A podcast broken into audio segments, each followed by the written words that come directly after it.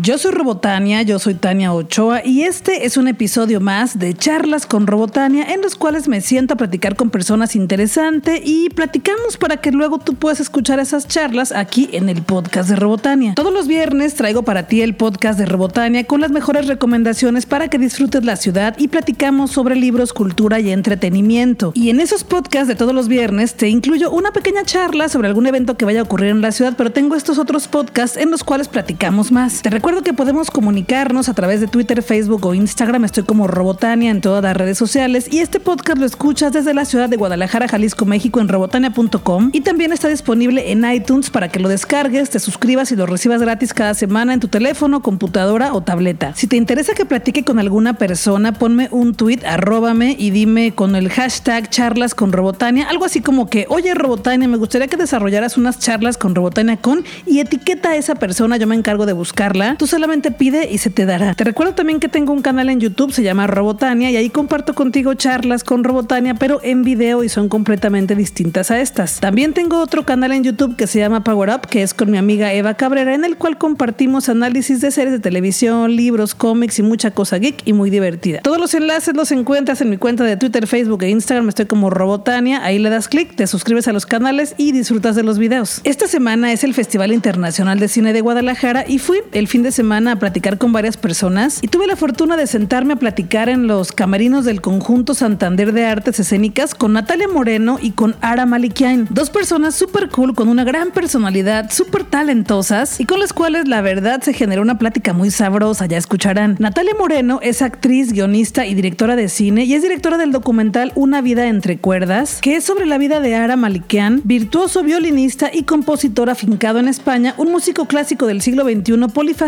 que ha logrado mezclar la música clásica, el rock, la copla y muchos otros géneros. Natalia Moreno y Ara Malikian son esposos, entonces platiqué con los dos sobre este documental que se estrenó en el Festival Internacional de Cine de Guadalajara, también conocido como FIC, este fin de semana aquí en la ciudad de Guadalajara. Pues ¿cómo están? Me da mucho gusto verles por acá en Guadalajara y platicar de lo que están presentando este año en el Festival Internacional de Cine de Guadalajara. ¿Cómo estás Natalia? ¿Cómo están? Estamos fenomenal, imagínate, estamos en Guadalajara, México, esta tierra con tanta raza y con esta gente maravillosa que nos acoge, que nos cuida y además felices. Este es un estreno mundial, nunca había, no había sido visto por público y ayer eh, tuvimos una sala llena de gente, gente generosa, que además nos preguntó, contribuyó y se generó una sinergia chulísima. Padre, se dice aquí, no chulísima porque esto es muy español y si no, no me entenderán. Muy padre, estamos muy contentos, muy bien. Muy feliz, muy felices de estar aquí, muy felices de, de, de, ver el, el, amor, el cariño de, de las personas, del, del, público y muy feliz de, participar a este festival maravilloso que, nos acoge con, con mucho amor y, y, muy feliz de estrenarlo aquí. Cuéntame, ¿cómo fue que se les ocurrió hacer este documental? ¿De quién fue la iniciativa de los dos o cómo fue que, que surgió toda esta idea? Pues mira, hace cuatro años y medio más o menos el padre de Ara falleció y mandó a nuestra casa 25 cajas, literalmente, desde Marsella, que era donde él vivía, con todos los recuerdos los recortes, los super ochos, las cintas grabadas de toda la historia de su hijo desde que había empezado a tocar el violín, que es desde que nació. Y entonces yo empecé a abrir las cajas para ver qué hacía con todo eso y me di cuenta de que esto escondía un legado, escondía no solo la historia de Ara, escondía la historia de una familia que había pasado por una guerra, escondía la historia de unos antepasados que venían de un genocidio y escondían toda una historia de derechos humanos, de inmigración, de fronteras de familias, de amor, de generosidad. Y me parecía que vivimos en un mundo que, que maneja todos estos temas y que quizá nosotros con esta historia podíamos mostrar un pelín de que aún viniendo de unas circunstancias muy complejas y muy difíciles, uno puede caminar hacia otra dirección y tener esperanza. Totalmente, lo dijiste muy bonito. Gracias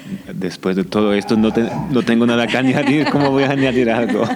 Pero enseguida fue la propuesta tuya de hablar con él y decirle, vamos haciendo este documental y ya tú dijiste, claro que sí, supongo que fue algo así. Bueno, por supuesto que, que fue claro que sí, pero, pero luego eh, yo no me enteré de nada, y hasta ver el primer montaje que, que organizó, así que fue, de vez en cuando me entrevistaba y no sabía dónde iba la entrevista, no sabía qué hacía y, por eso para, mí fue muy sorprendente ver la primera vez y muy emocionante también. ¿Y ¿Y cómo fue que construiste esta historia? O sea, ya recibiste todo el material, obviamente viste que había ahí que contar una historia, pero ¿cómo fue que ya la fuiste construyendo para que nos pudieras platicar todo esto ya en la pantalla? Pues mira, para mí el punto de partida era el reto de intentar ser objetiva, no estar tan pegada al amor que yo le tengo a Ara y por otro lado, eh, tener la capacidad y la generosidad de retirarme, porque uno enseguida saca juicios o tiene prejuicios sobre la historia de otros. Yo vengo de España y de una infancia sencilla, fácil, acomodada y puedo sacar enseguida un juicio de la historia de Ara que viene del Líbano y de una guerra. Entonces me parecía que no tenía nunca que perder el punto de vista de intentar sorprender a Ara lo suficiente como para que él mostrara la verdad de su historia, no fuera mi lectura psicológica sobre lo que él había vivido. De hecho, tú siempre lo dices, ¿verdad, Ara? Que, que para ti es una historia normal. O sea, para él es su vida, es su infancia. Entonces, bueno, cogí todo el material, empecé a analizarlo y ver que, cuáles eran los valores que quería contar, porque obviamente ahora es un gran músico, podía haber seguido toda su gira y contar el músico que es, pero a mí me interesaba el humano que es. Y también entendí que yo, por estar cerca de él, tenía el privilegio de poder ser más íntima con el humano que él es. Así que me puse a seguirle como una psicópata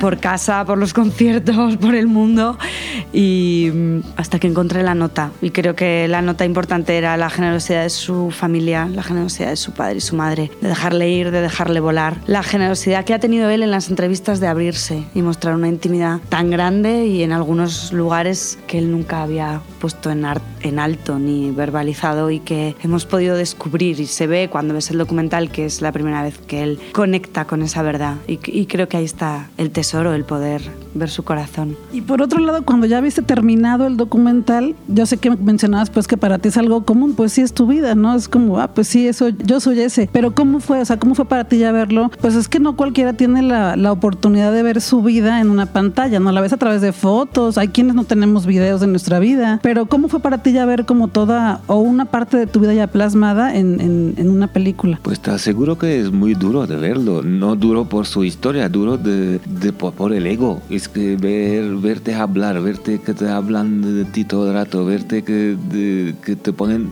cualquier cosa que has dicho que parece que es importante, que tú piensas que no es nada importante. Y le, le, dije yo así, así que para qué le tomas tan en serio, ¿no? Es muy difícil, eh, hasta hoy día me cuesta mucho verlo, me emociona también muchísimo, especialmente con, con el homenaje que ha hecho Natalia a, a mis padres, ¿no? Al esfuerzo de, mi, de mis padres. Es muy emocionante, pero también es muy duro verlo. Claro, pues es incluso recordar cosas que a lo mejor ya no las tenías como tan cerca, ¿no?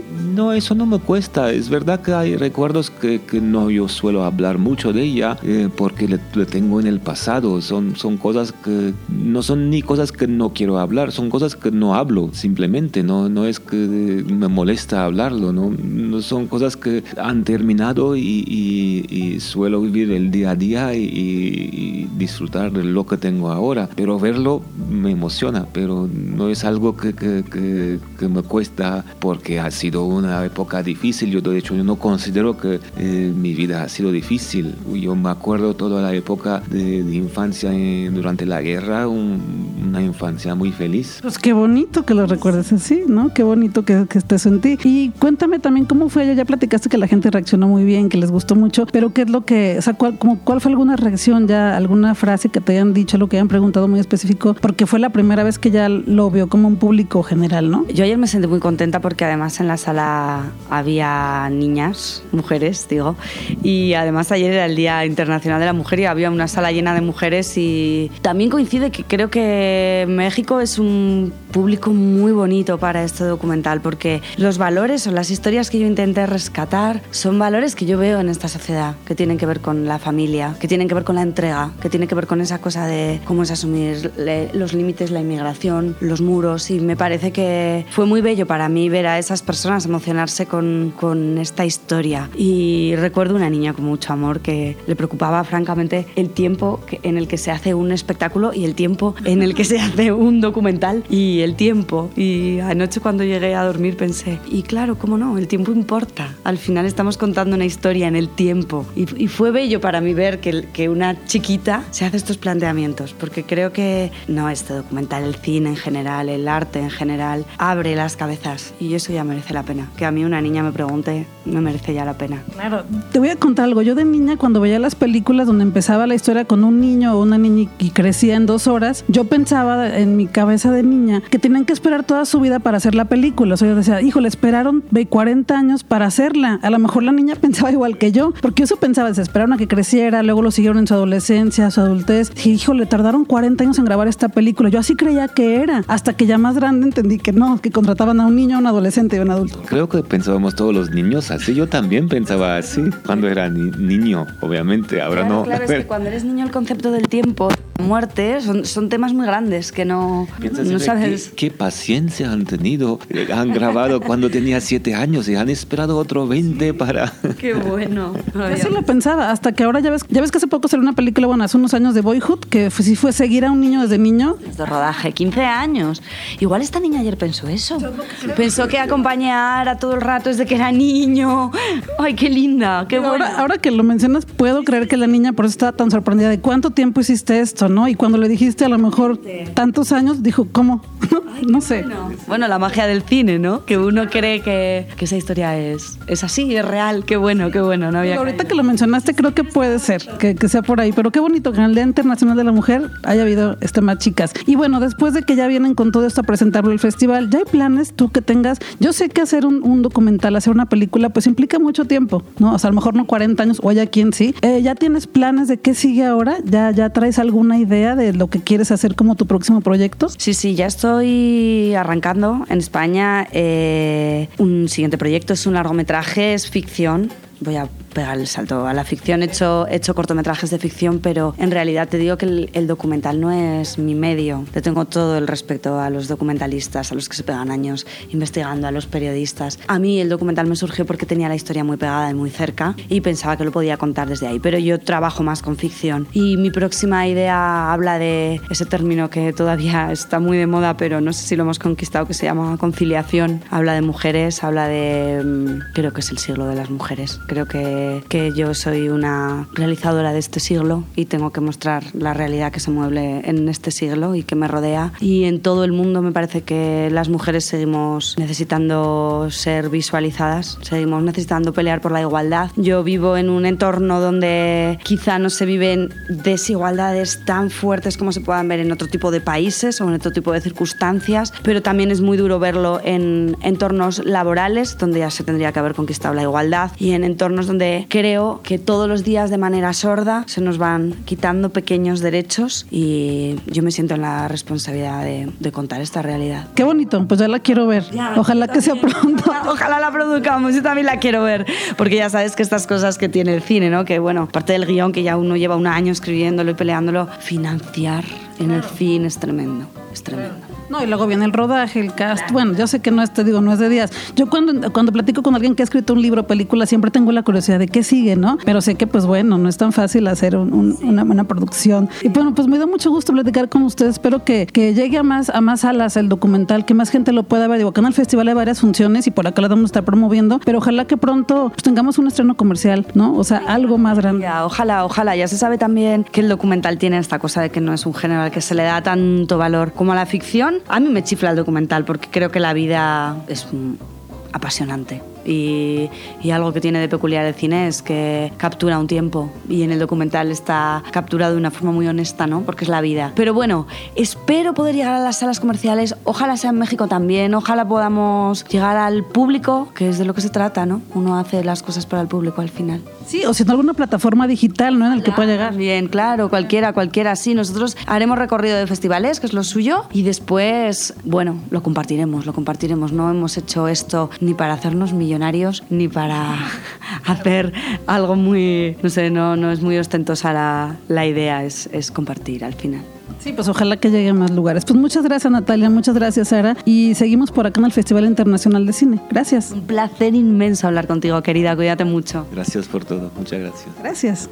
Escucharon la charla con Natalia Moreno y Ara Malikian, ella actriz y guionista y directora del documental Una vida entre cuerdas basado en la vida de Ara Malikian. Estaré al pendiente para cuando haya otra proyección de este documental puedan verlo. Y pues nos vemos en el Festival Internacional de Cine de Guadalajara. Te recuerdo que podemos estar en comunicación en redes sociales, estoy como Robotania en Twitter, Facebook e Instagram. Y que este podcast lo escuchas desde robotania.com en la ciudad de Guadalajara, Jalisco, México. Y también está disponible en iTunes para que te suscribas y lo recibas completamente gratis en tu teléfono, computadora o tableta. Yo regreso el viernes como cada viernes con el podcast de Robotania con las mejores recomendaciones para que disfrutes la vida en Guadalajara, libros, cultura y entretenimiento. Te recuerdo también que tengo un canal en YouTube que se llama Robotania y tengo otro canal en YouTube con mi amiga Eva Cabrera que se llama Power Up. Todos los enlaces los encuentras en robotania.com en mi cuenta de Twitter, Facebook y de Instagram. Gracias por acompañarme en esta aventura de libros, cultura y entretenimiento. Regreso más pronto de lo que te imaginas y a seguir compartiendo. Gracias. Yo soy Robotania, yo soy Tania Ochoa. Este fue un episodio más de charlas con Robotania. Vámonos a disfrutar que la vida es corta y el tiempo se nos está terminando.